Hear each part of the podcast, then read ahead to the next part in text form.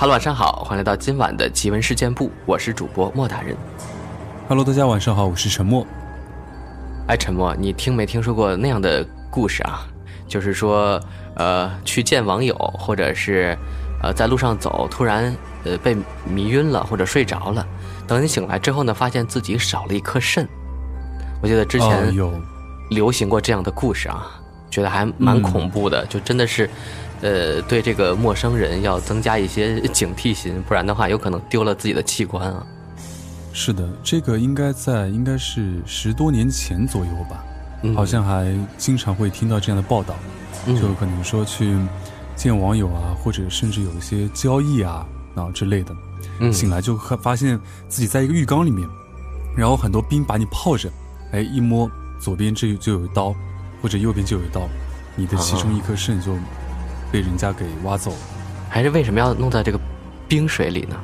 是有止痛作用？呃，不是，如果它不用冰泡着的话，你就死了呀。哦，还有一点良心啊！那不是人家只是要肾嘛，不要你人命嘛，对吧？哦，这样子看起来就是完全是两两个那个概念。对对对，嗯，确实是那样，就是杀人了。嗯，不过偷器官也挺可怕的啊，一定要重判才行。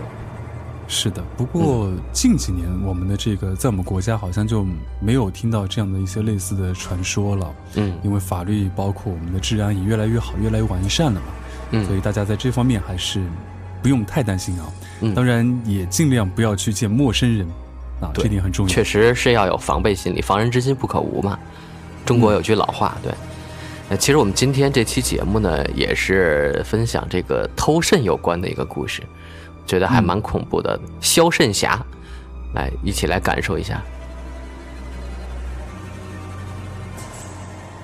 肖胜克。想必是很多人都听过的都市传说吧。在酒吧偶遇一位美女，之后顺利到酒店开房，随后便会发现自己躺在急救室里，肾不见了。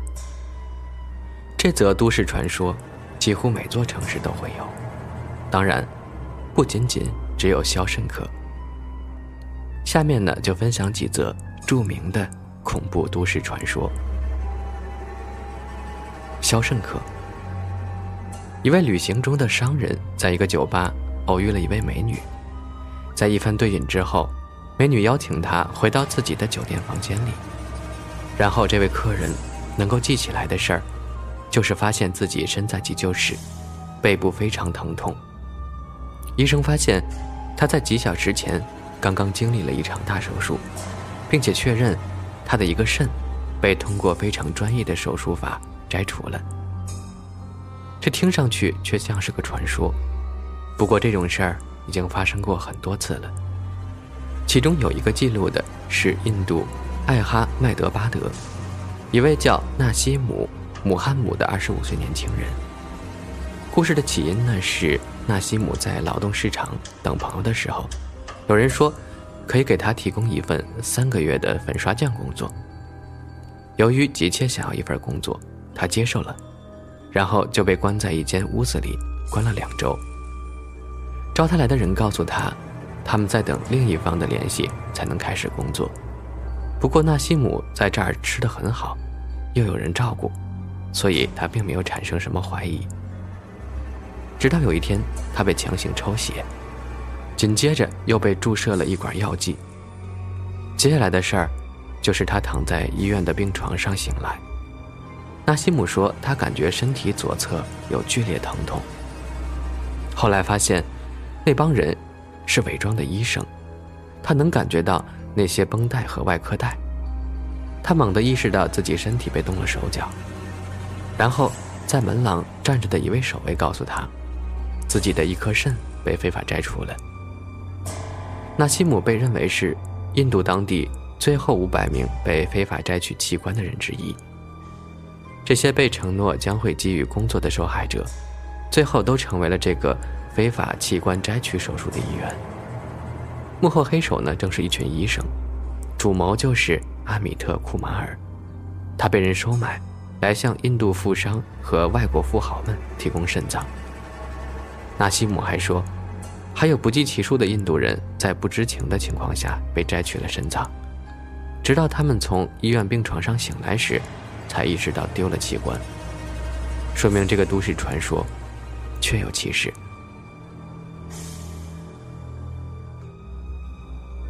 后座杀手。这个护士呢，是一天夜里，当一位女士独自开车回家，她注意到后视镜里有灯光一直在闪。随着这辆车的接近，她的灯一直在闪，好像是在提醒她，甚至一直跟着她。等她到家，才意识到，那辆车一直在试图提醒她，因为后面的车看到她后座上有个人，而且是一个。潜逃的杀人犯，正要对她下手。在其他版本中，一位女士去加油站，工作人员让她下车，说支付有些问题，要求她到办公室去一趟。一到办公室，工作人员就问她，有没有注意到自己后座上那个拿着砍刀的男人。这个古老的都市传说已经被多次用于恐怖电影中了，比如说之前的万圣节电影。不过，这个传说被认为是以1964年发生在纽约的一件真事儿为背景编造的。当时呢，一位警察发现一个逃犯藏在他车的后座上，在认清楚这位危险杀手之后，便开枪击毙了他。据说这个逃犯呢，就是打算在警察返回车里时杀掉他的。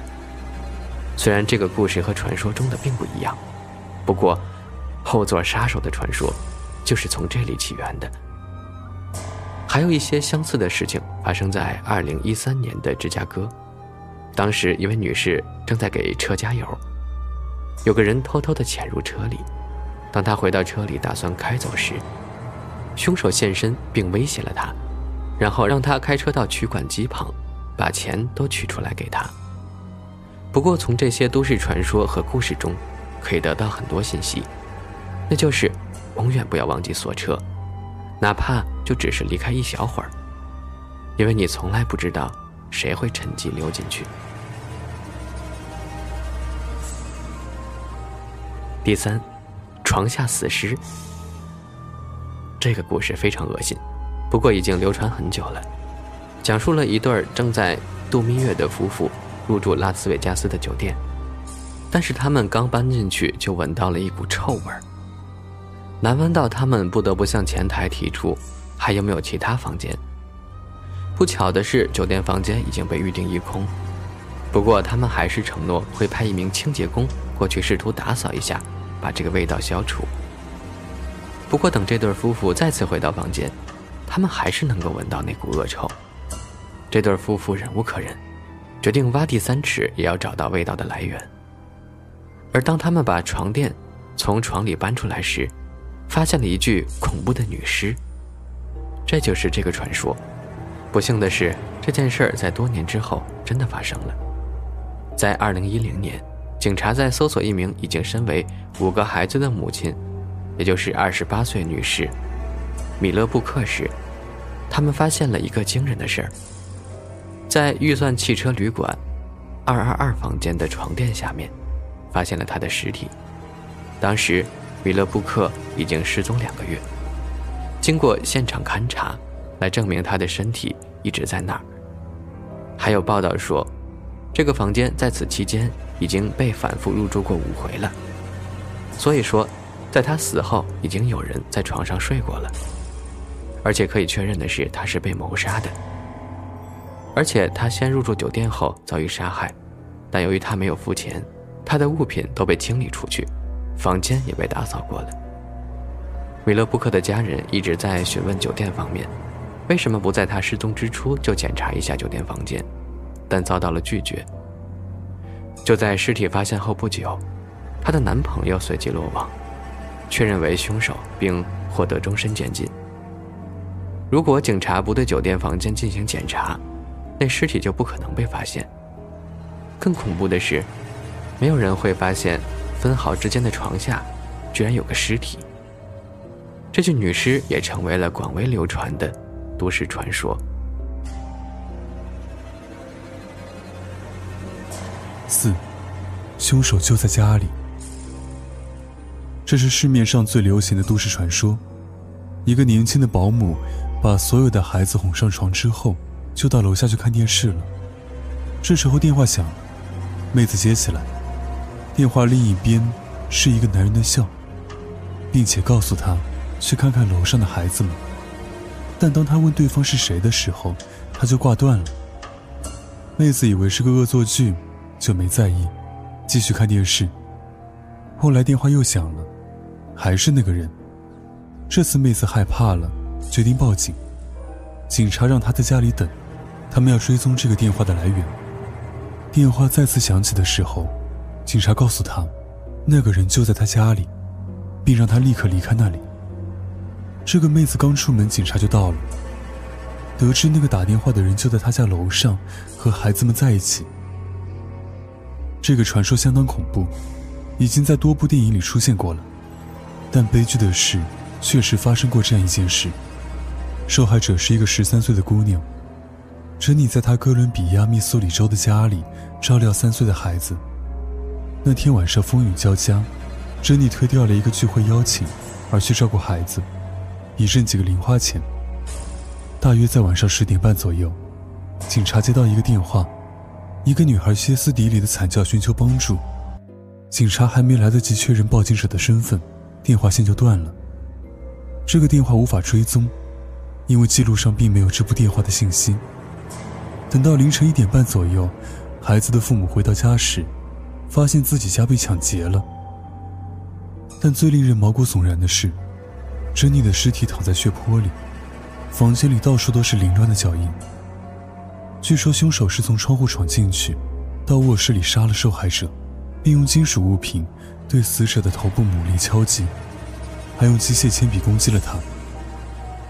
最先被怀疑的。是一个携带机械铅笔的当地人，而且对珍妮颇有好感。但令人无法理解的是，这只是当地治安官和警方的一个合作。所以，虽然证据指向那个人，但他并没有罪。伤害珍妮的凶手至今未找到，但却为都市传说增加了些内容。